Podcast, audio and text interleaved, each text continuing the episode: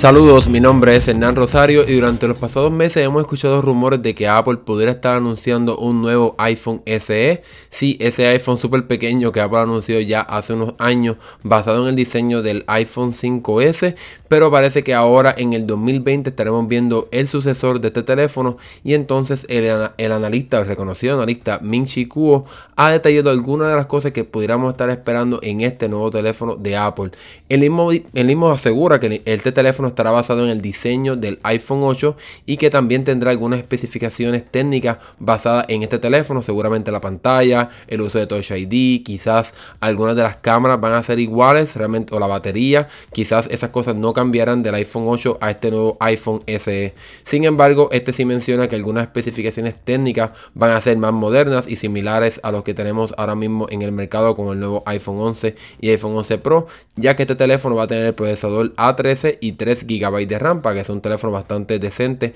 en este momento de tecnología, en esta era, ¿verdad? Que nos encontramos ahora mismo. Según el analista, este teléfono estará llegando durante, durante el primer cuarto de año del 2020 y aunque no sabemos el precio por el cual se estará vendiendo este teléfono, queremos recordarle que el pasado iPhone SE se vendía en 349 dólares, así que quizás este nuevo iPhone SE basado en el iPhone 8 quizás va a tener un precio similar a este, a este, a este precio del pasado iPhone SE, pero quizás pudiera estar subiendo un poco ya que el actual iPhone 8 se está vendiendo en los sobres 400, 500 dólares. Así que quizás entonces este nuevo iPhone SE va a subir un poco de precio ya que entonces es un poco más grande, va a tener especificaciones un poco más modernas. Vamos a ver, según los analistas y este analista, eh, Apple seguramente quiere hacer este nuevo teléfono basado En, en, el diseño, la marca de iPhone SE y en el precio que también ofrece este equipo para llamar a las personas que tienen un iPhone 6 que todavía no han hecho un upgrade ya que este teléfono no permite el uso de iOS 13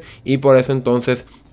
Apple quiere lanzar este teléfono para convencer a estas personas a que actualicen su teléfono, tengan un teléfono que ya puede correr iOS 13, tiene un procesador que va a durar bastante y que va a recibir bastantes actualizaciones, pero también está tratando de apelar a las personas que quieren hacer un upgrade, pero no quieren un teléfono tan grande, todavía les gusta Touch ID, no sé por qué, pero eso es otro tema, y entonces pues, Apple está haciendo esa movida o este equipo para apelar y llamar la atención de estos consumidores y también obviamente para poder vender sus suscripciones como a Apple Arcade, que obviamente necesita iOS 13 para poder correr. Así que vamos a ver qué pasa con este iPhone SE que está llegando en el 2020. Vamos a ver si Apple lanza. Y sigan pendientes este podcast y en mandado.com para más noticias como estas. Nos vemos en la próxima.